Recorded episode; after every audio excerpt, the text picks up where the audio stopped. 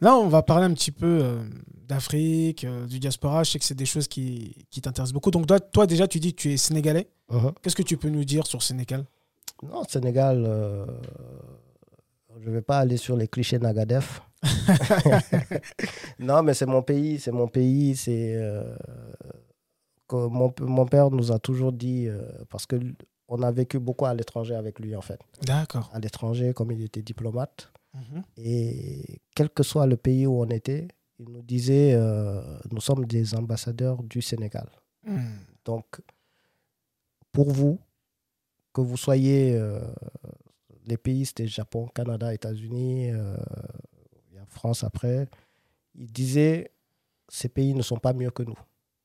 Donc, si on met leur drapeau, il y a votre drapeau à côté. Hmm. Et quoi qu'il en soit, on a un très beau pays. On va vous enseigner que l'Afrique, ce n'est rien, mais l'Afrique, c'est tout ce que l'Afrique nous a donné pour qu'on soit là. Donc, si on vous dit que l'Afrique, ce n'est rien, n'hésitez pas à leur dire, c'est faux. L'Afrique, c'est tout. C'est un tout. Et ce qui est bien, c'est que comme eux, ils ignorent, nous, on ne les ignore pas, mais on a aussi notre richesse. Donc, on est deux fois plus riches qu'eux. Nous, on a... J'ai des frères qui sont nés au Japon, par exemple. Ok. Et euh, le premier pays qu'on a connu quand on était enfant, c'était le Japon. Ensuite, avant de connaître l'Afrique, on a fait Japon, euh, Canada, États-Unis, et la première fois après au, au Sénégal. Hmm. Et euh, je te parle même pas de la France, mais Japon, Canada, États-Unis, l'image qu'ils ont de l'Afrique, c'est euh, forcément c'est cette image Walt Disney de, de des cases, des euh, des cases, des ou de la famine, famine, euh, tu vois, des villages, etc. Mhm. Et la première fois qu'on arrive sur, euh, on arrive à Dakar, on regardait, je me souviens, je disais à mon frère, mais attends, ce pays est développé, regarde, il y a des feux rouges ici. Pour te dire, tu vois comment l'image euh, des télévisions, ou l'image même des Occidentaux avait de l'Afrique en fait. Hmm. Et nous, en arrivant, on était surpris parce qu'on ne s'attendait pas à ça. On s'attendait, je ne dis pas forcément à des cases, mais euh, Ouais. euh, voilà, donc l'image. Donc, et c'est là, où là où je me suis dit, euh, encore une fois, je vais revenir à cette expression de mon père, un tien, un tien. Non, c'est-à-dire, il disait, vaut mieux aller voir que de se faire ra- raconter les choses. J'ai oublié l'expression exacte. Mhm. Mais si tu veux juger quelque chose, va voir et tu jugeras. Parce que, ça, parce que les gens ont leur propre interprétation. Et s'ils veulent, euh, et comme il disait lui, quand il était étudiant, quand il est venu sur Paris, la première chose qui l'a choqué en France, c'est qu'il y avait des clochards. Donc l'image en Afrique Hmm. de, de l'Europe, c'est que c'est, il y a, tout était beau. Et il a dit la première fois qu'il a vu un clochard, il s'est dit c'est pas possible. Alors imagine l'Europe, l'image qu'ils ont de l'Afrique, c'est s'ils voient un immeuble, ils vont dire c'est pas possible. Donc Hmm. à nous de faire. euh, à- C'est intéressant ce que tu dis et ça me marque parce que euh, même moi j'ai été euh, euh, aux États-Unis il y a deux ans, je crois, je me rappelle plus. Et euh, même tu en parlais au début, Dream, American Dream, tout ça. Et j'avais cette croyance que euh, voilà, j'allais à New York, j'allais à Manhattan. Je me suis dit waouh, c'est voilà, je vais là où il y a tout. Euh, quand tu regardes les séries télé, tout ça, tu sais, c'est Manhattan quoi. Tu vois ce que je veux dire? J'arrive là-bas et l'une des choses qui me choque, il y a des clochards, il y a des fous, il y a des drogués. Ouais. Et ça m'a traumatisé. Et moi qui allais là-bas, bon, pour voir, je suis, je suis allé aussi un peu pour étudier, pour euh, améliorer mon anglais et tout. Mhm. Mais de me dire qu'en fait, la croyance que j'avais, et ça revient à ce que tu dis, aller voir. Ouais. J'avais une croyance que tout était, c'est, tout le monde est là, euh, Wall Street, je sais pas, en tout cas, euh, Power et tout ça. Hein Mais quand tu arrives là-bas, non, il y a des gens. Regarde, pour dire, j'étais dans un restaurant, j'étais à Five Guys. Mhm. J'étais là, j'ai commandé mon repas, je mangeais. Mhm. Quelqu'un qui n'avait pas de moyens, qui est venu, il m'a demandé s'il pouvait venir manger avec moi Ouais. à Manhattan. Ouais, ouais, ouais, ouais. Donc c'est pour te dire que c'est pour te dire que tu sais il y en a beaucoup qui critiquent euh, au niveau que ce soit des, des Africains, on critique beaucoup RFI ou euh, les médias occidentaux Mhm. et et en les critiquant on dit pourquoi eux ils ne montrent pas les bonnes images de l'Afrique, pourquoi ils ne font pas ça. Et moi en fait je me suis dit mais à la limite c'est leurs médias. Pourquoi nous on se pose pas de questions de créer nos, notre, nos médias et de Mhm. montrer la positivité de notre continent?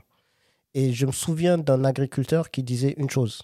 Un agriculteur, un paysan, c'était euh, euh, un béninois, qui disait, il y avait son champ, il disait, mais nos enfants là, quand on les amène à l'école, l'école française, l'école française t'apprend que le petit déjeuner, c'est le jus d'orange, c'est le café, c'est le pain et le beurre, quelque part. Mm.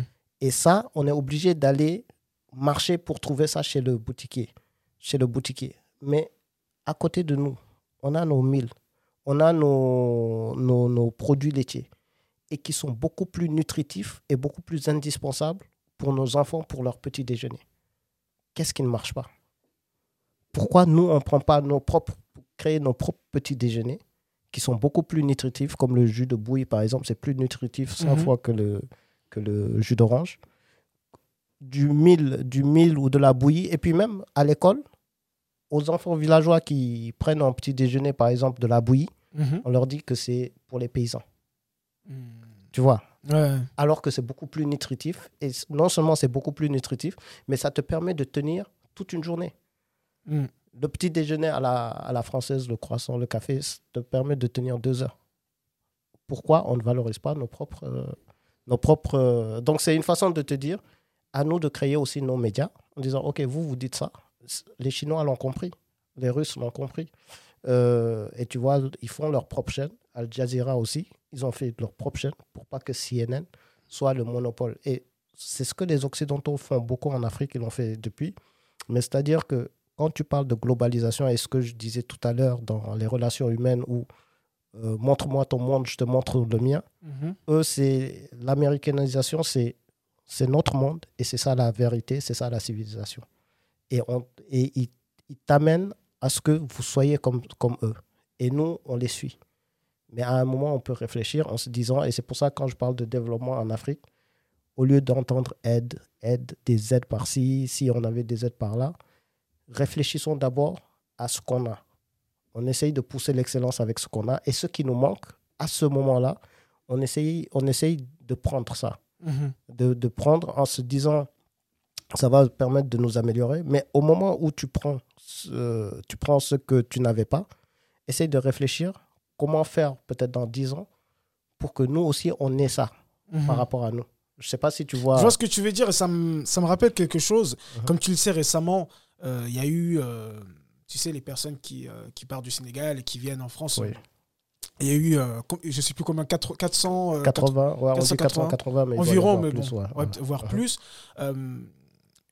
Et ce que, ce que j'entends, c'est que, ok, au pays, il y a des choses. Là, de, depuis que je t'écoute, là, depuis le début, en Afrique, il y a pas mal de choses, il y a pas mal de ressources.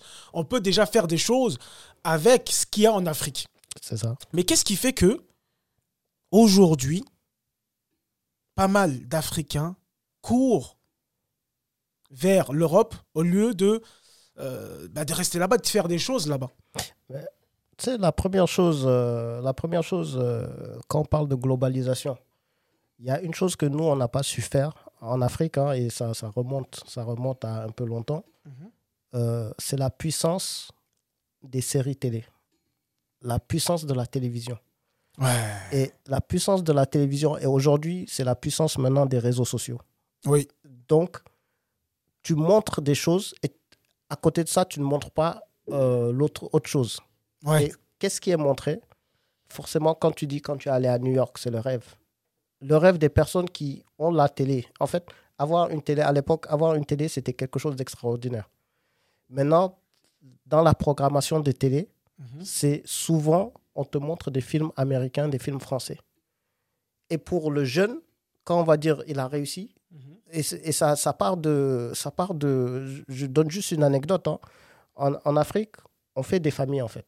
C'est surtout des familles. Chez, euh, en Europe ou en Occident, la famille est vraiment une famille, euh, allez, deux, trois enfants, pas plus. Donc, on peut se permettre dans leur, dans leur maison, à chaque enfant, d'avoir sa chambre, sa propre chambre. En Afrique, on est deux, trois dans une même chambre qui est pour moi qui ren- renoue et qui renforce les liens, effectivement, mais tu n'auras pas peut-être cette intimité. Maintenant, pour une personne, un jeune qui regarde la télé, il va se dire, tiens, il faut que j'ai une maison pour que mon enfant, et sa propre chambre. Et le modèle de réussite, c'est aller en Europe. Et tu vas en Europe. Donc, quelque part, l'image de l'Europe, c'est ça la réussite. L'image de l'Afrique, on ne le montre pas parce que on n'a pas créé nos propres contenus ou les seuls contenus qu'on a, c'est vraiment c'est pas ça qui te fait rêver. Et ton pays, quelque part, ne te fait pas rêver. En gros, ne te fait pas rêver. Il y a une deuxième chose aussi qui s'est passée et il y a eu cette étape. C'est qu'avant, les valeurs, les valeurs, c'était quelque chose de très, très, très, très importante. Euh, surtout les valeurs de dignité, les valeurs de travail, les valeurs de d'honnêteté. C'était ça les valeurs à un moment. Euh, ça a changé, le paradigme a changé à partir du moment où on a mis l'argent au milieu de tout. Et il y a cette phrase qui dit la fin justifie les moyens. Et, et les gens petit à petit, à cause des politiques, à cause, à cause même des séries télé, à cause de, de ça, finalement, c'est le côté américain, c'est l'argent avant tout. La valeur argent, c'est tout.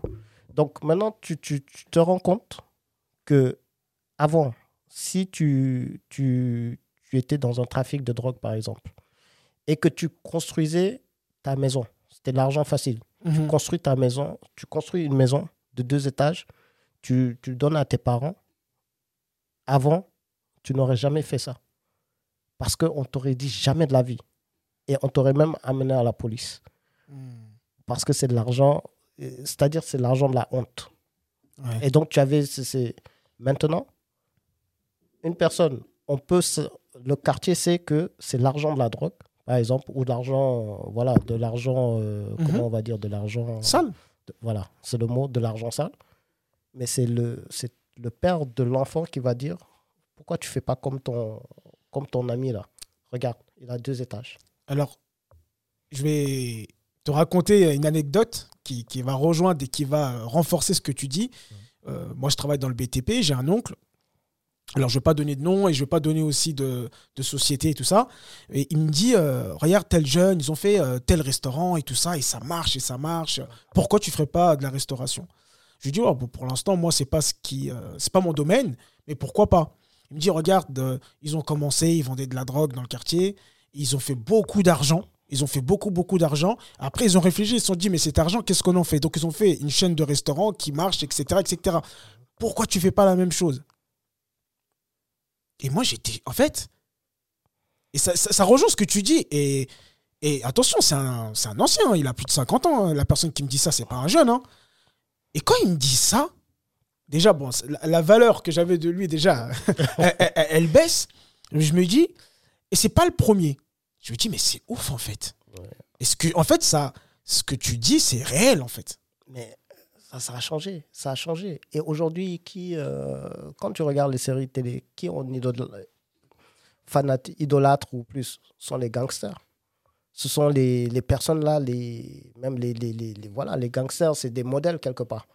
Et donc, euh, comme je te dis, à la limite, que ce soit pour les Occidentaux, on voit comment ça se passe aux États-Unis. Mais pour l'Africain qui avait des valeurs, des valeurs de partage, mais des vraies valeurs, que ce soit des valeurs religieuses, que ce soit des valeurs euh, de dignité surtout humaine.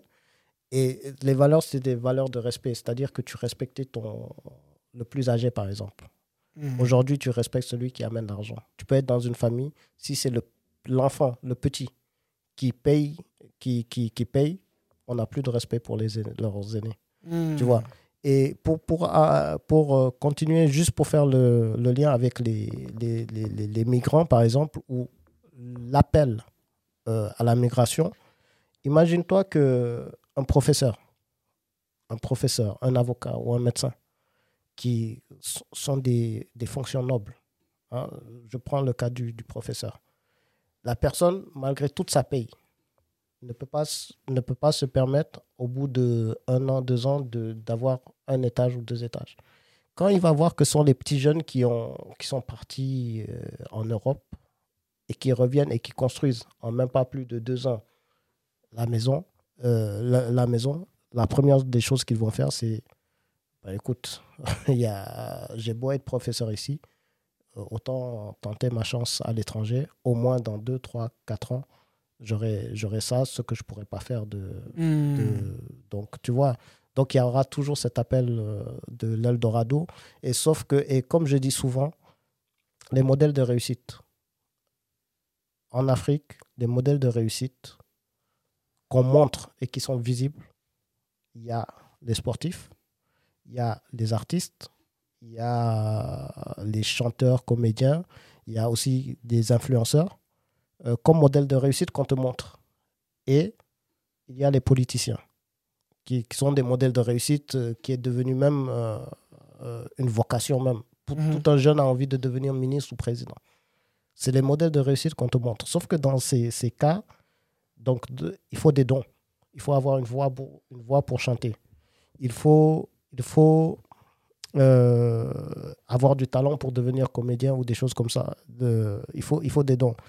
Euh, il faut être voleur, malhonnête et menteur pour devenir politicien. Donc tout ça sont des dons, tu vois. Mm. Et, et par contre, on va jamais te montrer, il faut, pour être lutteur, il faut, mais on va pas te montrer l'entrepreneur qui aura réussi. On va pas te le montrer. Donc si toi, tu n'as pas de dons dans ces quatre catégories qu'on montre comme modèle de réussite, mm-hmm. La seule chose qu'on va dire, c'est finalement ceux qui sont à l'extérieur, c'est eux qui réussissent et qui envoient de l'argent. Hmm. Donc, autant aller à l'extérieur. Pourtant, à l'intérieur même, il y a des gens qui réussissent, qui, qui, qui sont des entrepreneurs, qui sont des modèles. Mais ces personnes, parce qu'il y a une expression qui, qui dit on ne veut pas avoir le mauvais œil. Donc, hmm. je ne vais pas montrer ce que. C'est pas montrer la richesse, mais c'est montrer le process que je suis arrivé. Et quelque part, si tu vois une personne qui réussit dans ton pays, alors que c'est une personne proche, ça va quand même te faire réfléchir en te disant, mais attends, je peux réussir quand même dans mon domaine. Hmm. Mais sauf qu'on ne les montre pas. Et donc, les modèles de réussite qu'on va te montrer, c'est les Américains. Hmm. Les seuls entrepreneurs stars qu'on te montre, c'est ceux qui ont créé des Facebook, les entrepreneurs.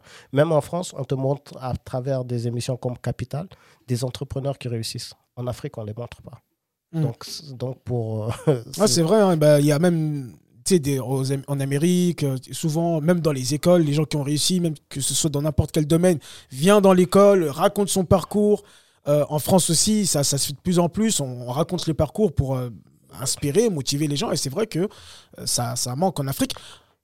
Ce qui manque, c'est juste la visibilité, enfin, de ce que je pense, parce que pas mal de personnes qui réussissent dans l'entrepreneuriat et dans plein, plein de choses. Oui, oui, tout à fait, mais on ne les montre pas. Donc, pour un jeune, euh, un jeune qui regarde, il va, comme je te dis, le professeur, lui, il va regarder juste que y a, maintenant, il y a les jeunes avec l'argent malhonnête qui te construisent rapidement des choses. Mhm. Après, il y a aussi, euh, on ne montre pas aussi l'autre face de l'Europe. Euh, il y a des personnes qui, qui se sacrifient ici pour envoyer beaucoup là-bas. Ouais. Donc, euh, il y en a qui vont se mettre peut-être à 5 sur un même loyer. En tout cas, qui vont sacrifier leur confort pour envoyer tout là-bas. Mm. Et donc, qui permet de construire certaines choses, etc. C'est vrai qu'on ne montre pas ça. Euh, le seul message, c'est-à-dire que, étant de la diaspora, moi, je ne peux pas me permettre, et je, je refuserais même de le faire, c'est d'aller là-bas et de dire aux, aux jeunes qui sont là-bas, ne venez pas ici. Ça, je ne peux pas le faire. Par contre, si vous voulez venir, ne vous tuez pas en prenant la mer. Et même si vous devez et même si vous voulez prendre la mer, il faut que vous sachiez ce qui vous attend. Ouais. Et si vous prenez cette responsabilité de le prendre, comme on dit, vous avez fait le choix, malgré tout, vous savez le danger, donc vous serez responsable de vos actes. Mm. Au moins, il y a ça. Et l'autre côté aussi, c'est si vous prenez le désert, parce qu'on ne raconte pas qu'en prenant le désert, déjà, c'est compliqué mais euh, ces personnes sont, euh, ces personnes sont, deviennent parfois des esclaves, parfois maltraités. Mmh, dans, Dans, dans, des champs, dans, pendant toute la traversée. Et ça, on ne le montre pas. Et comme, ils sont traités comme des animaux. Mais ça, on ne le montre pas. Donc, je pense qu'on doit beaucoup plus montrer ça mmh. pour que quand une personne se dit je vais faire ça, qu'il sache. Qu'il sache au moins on aura fait au moins cette sensibilité et après que cette personne soit responsable de ses actes. Moi, je, parle, Moi, je parle souvent justement avec des personnes comme ça. J'aime bien, je m'intéresse un petit peu à leur parcours et c'est exactement ce que tu dis. Il y a des personnes qui, euh, euh, par exemple, par le désert, qui après sont esclaves pendant longtemps. Et euh, maintenant, j'aime- bien m'intéresser aux personnes, même si je fais ce podcast-là, justement, c'est de m'intéresser à d'autres choses, amener des, des nouveautés. Et quand ils me racontent ça, tu as l'impression que c'est pas réel, mais c'est un truc de fou. Ils vivent un truc. Et euh, il y en a même qui ont des, des traumatismes, par exemple, parce que souvent, euh, ça se passe en, en Libye, par exemple, avec des Maghrébins. Bah, celui-là qui arrive à arriver ici, il peut plus voir un Maghrébin. Il, a- il est traumatisé. Ouais, Il est traumatisé parce que euh, il a été malmené, il a été insulté et plein de choses qui ont été euh, au niveau psychologique. Même par rapport à la mère, c'est c'est un truc de fou. Et moi, ce qui revient souvent quand je les questionne, je leur dis Ok, bon, si je te parle aujourd'hui, c'est que tu as réussi à être là. Mhm. Maintenant que tu es là et que tu vois la réalité des choses, tu n'arrives pas à travailler, ou sinon, si tu travailles, il faut que tu travailles au black, il y a plein de difficultés, etc. Tu dors pas comme tu veux, comme tu dis, tu tues ton confort et tout ça. Euh, comment tu, tu le vis aujourd'hui? Est-ce que si tu savais, Mhm. est-ce que si tu savais que la vie c'était ça ici, est-ce que tu serais quand même venu? À chaque fois, c'est non. Il y a des personnes, ils me disent Regarde, je suis là, je galère. Je galère vraiment. C'est dur. Euh, le travail, là, en plus, avec cette période, le coronavirus, donc même travailler au black, c'est plus compliqué, etc. etc. J'ai mon père qui est décédé. Mhm. Je peux pas retourner. Je peux rien faire. Il me dit si je savais, si je savais que j'allais venir ici, que j'allais laisser mon père mourir là-bas et que je peux rien faire, je peux pas aller le voir, je peux pas aller voir la tombe, je peux et je suis bloqué là, je l'aurais jamais fait de ma vie. Regarde mon père jusqu'aujourd'hui, ça fait des mois qu'il est mort, je peux je sais pas quoi faire. Je suis là. Ouais, ouais, ouais. Non, mais ça, c'est la triste réalité. Et le problème, c'est que effectivement, ils vont tous te dire non. Mais maintenant, si tu leur dis, ben, dans ce cas, tu veux pas un billet de retour euh, pour, euh, pour y aller, ils vont tous te dire non aussi. Ouais, ben je, le- je te jure après tu vois je dis ah, tu- non non, il faut que voilà. Voilà, il faut. Mais en fait, c'est qu'on a une telle pression et c'est là où le regard, le regard des autres, extra- c'est qu'on te juge. Et le problème, c'est qu'on te juge. Mhm. et, et si tu ne fais rien là-bas, c'est-à-dire que c'est dommage, mais c'est que nos pays ne, mettent pas, ne mettent pas en place. euh, ici, on a un, un jeune qui rêve de devenir entrepreneur. Le simple fait de f- d'essayer, il y a toutes les structures pour ça C'est vrai. tu peux aller à la chambre de commerce, il y a des bibliothèques, tu peux aller sur Internet, il y a, y a tout qui te permet. C'est-à-dire que dès que tu fais le pas et que tu dis qu'est-ce qu'il faut pour devenir entrepreneur, Mhm. on va te dire, par exemple, il te faut peut-être cette somme. Et même ici, c'est facilité. On va te dire, bon, tu, tu crées ton espace. Tu... Et donc, il y a ce processus qui te permet de devenir... Bon, après, le côté administratif, c'est chiant. Mais il y a quand même ce processus qui te permet d'avancer dans ton rêve. Mm. Et je ne dis pas de devenir, mais d'essayer de le devenir. Mhm. En Afrique, c'est compliqué. C'est-à-dire que euh, il n'y a pas cette, ce système de décentralisation par euh, zone géographique Mhm. tout se passe déjà au niveau de la capitale. Et au niveau de la capitale, tout se passe au centre-ville. Mm. Donc, euh, tous, et après, il y a toute cette galère de. Alors que si on devait faire une vraie délocalisation, c'est que ça devrait se faire au niveau même des régions. Mhm. Moi, j'aurais dit au niveau de chaque quartier. Permettre à tout un jeune de se dire j'ai envie de, de faire ça, mais je vais dans, dans un centre qui me permette de devenir que d'aller dans la capitale, qu'aller à la, ca- au niveau de la capitale. Au niveau de la capitale, ça va être des centres-villes et on va te mettre toujours des bâtons. Est-ce que tu as les moyens de ça ou on va te... C'est-à-dire qu'on ne va pas te développer ton rêve, sauf si tu fais partie effectivement d'un certain réseau. Et je pense que c'est une personne, pour, en tout cas, comme on dit, il faut, si on veut régler parfois ce problème, je ne dis pas que ça va, il y aura toujours l'immigration, ça a toujours existé, les gens ont envie de partir. Mais il y a une phrase de, je ne sais plus qui le disait, je crois que c'était Aminata, l'ancienne ministre du, du Mali euh, de la culture, Mhm. Aminata, j'ai j'ai oublié son nom, Mhm. mais qui disait pour mon pays, je voudrais que quand les gens partent pour aller ailleurs, ça soit une vocation, que ça soit par défaut. C'est-à-dire que tu as Hmm. envie de partir parce que tu as envie de partir, mais que ça soit pas par défaut et que tu es obligé de partir. Hmm. Et effectivement, c'est-à-dire que autant mettre les structures, autant, autant aller sur, euh, je veux dire, moi pour moi, le meilleur développement en Afrique, c'est pas ce modèle de développement qui est centralisé avec les chiffres de croissance, etc. Moi pour moi, un vrai développement, c'est que chaque habitant de ton pays, du pays où tu es, aspire à son bien-être, quel que soit le métier qu'il a envie de faire. Hmm. Et c'est uniquement ça. Si tu me dis, oui, il y a une croissance de 10%, moi, pour moi, ça ne signifie rien qui mange les 10%. Mais par contre, si je vais euh, dans n'importe quel village, n'importe quelle ville, et que les personnes sont occupées, qu'ils aient un emploi, qu'ils aient leur euh, entreprise, qu'ils, en tout cas, qu'ils soient occupés à faire des choses, pour moi, ça, c'est le vrai développement, en fait.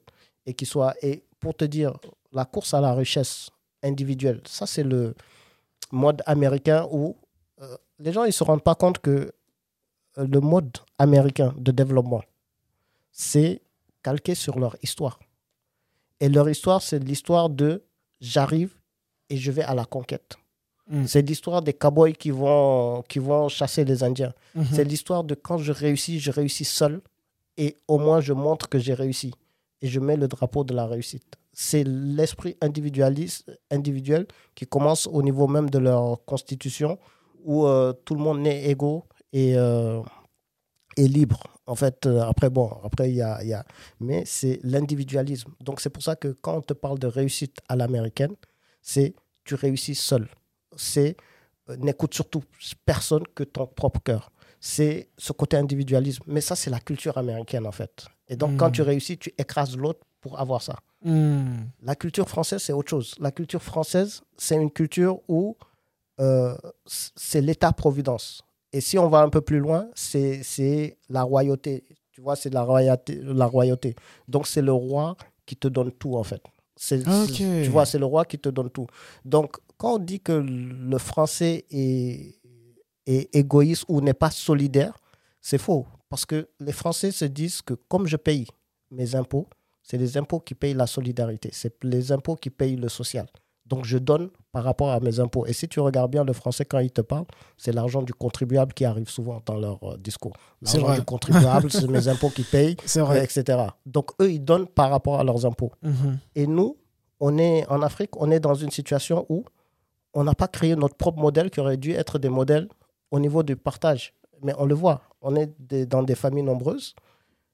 Il suffit qu'un seul réussisse, il devient celui qui s'occupe de toute la famille. Hmm. Le problème, le problème qui arrive, c'est que quand cette personne vient, par exemple, en Europe, et qu'il est le seul à devoir envoyer de l'argent au pays, Mhm. mais dès que son téléphone, euh, le 223 apparaît sur son téléphone, mais il n'est même pas content d'a- d'allumer son téléphone. Hmm. Il a envie de le laisser passer ou bien il met ça sur... Alors que sa propre richesse, et ça c'est une anecdote que me disait Boubacar Salif Traoré, il disait qu'il y avait une année où une personne ne pouvait pas... Il envoyait l'argent du mouton, tu sais, pour la tabaski, Mhm. l'argent du mouton euh, tous les ans. Donc, il, il envoyait ça pour avoir le... Et cette personne, une fois était en crise, n'avait plus de job. Et dans sa tête, ne pas pouvoir honorer le mouton à la tabaski, Mhm. c'était... Ça lui faisait un cas d'école, c'est-à-dire qu'il ne- qu'il n'arrivait, qu'il avait honte. Et il disait, oui, je vais essayer d'envoyer, je vais jusqu'au jour où il sait qu'il ne pouvait pas. Il avait appelé euh, son père et dit, vraiment, je suis désolé, mais cette année, je ne pourrai pas. Lui, il pensait que c'était le truc, euh, le cataclysme. Et le jour, de la, le jour de la tabaski, il y avait au moins quatre moutons. Et c'est les autres frères qui ont, qui ont amené les moutons, alors que à chaque fois, on dépendait de lui.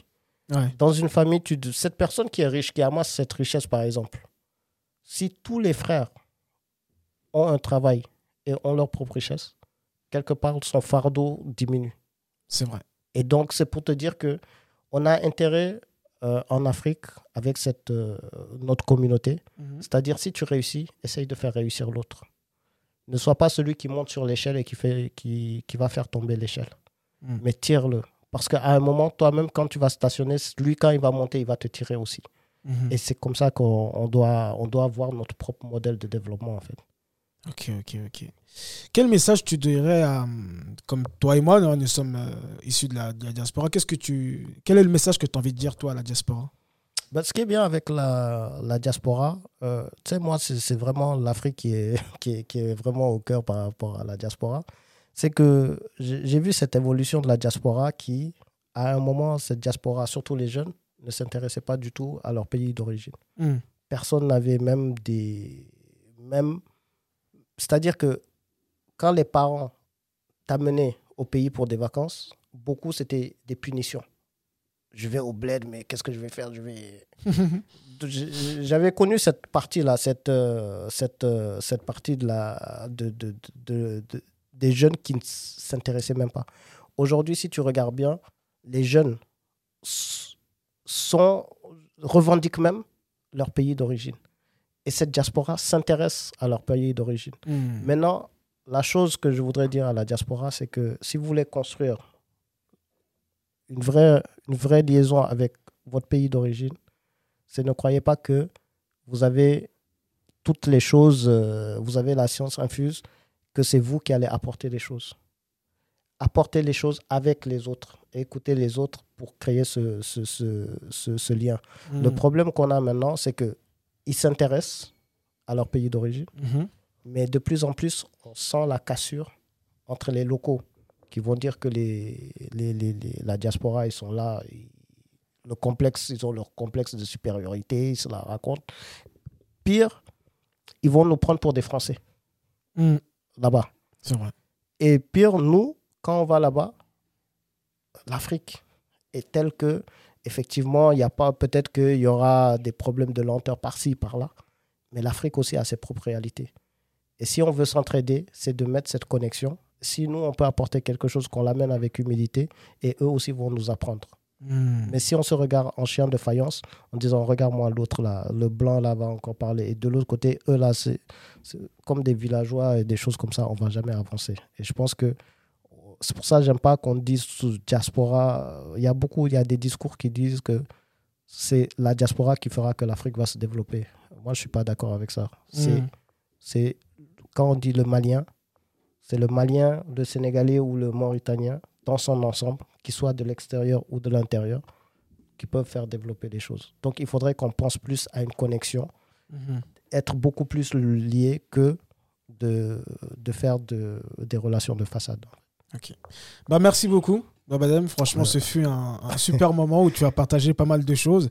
Euh, juste pour finir, euh, si tu avais un dernier message à passer à l'humanité, qu'est-ce que toi tu dirais? Ben, c'est le même message que je dis euh, toujours, tout le temps.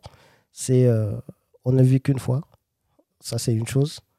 Et lorsque vous allez disparaître, on a toujours ce même message de dire au moment que vous disparaissez, on va vous dire à ah, cette personne, c'était une personne bien, c'est une personne posée, c'est une personne courtoise.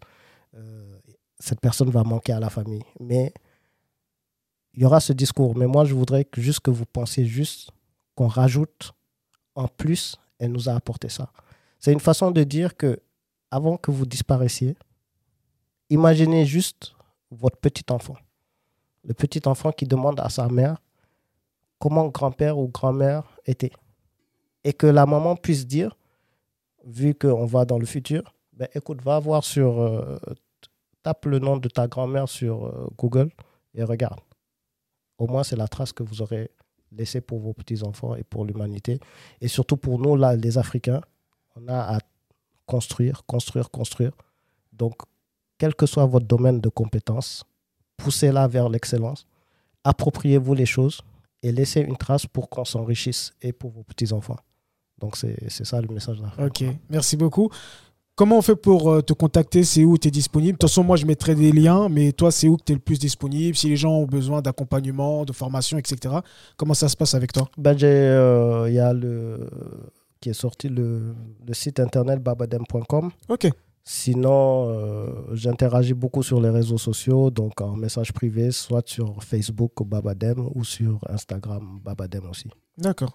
Bah, merci Babadem. Bah, Peut-être à une prochaine. Et franchement, c'était un plaisir. Et, euh, et puis, euh, pour ceux qui écoutent, euh, regardez bien Sibi Mohamed. Franchement, c'est là où je, je, parle d'appropriation. C'est qu'il nous amène dans son univers pour s'ouvrir au monde, en fait. Et écouter tous ces podcasts ou ces conseils. Et comme il dit, c'est un boxeur des doutes et on a besoin de boxer nos doutes. Ok. Voilà. bah, merci beaucoup, madame. À la prochaine.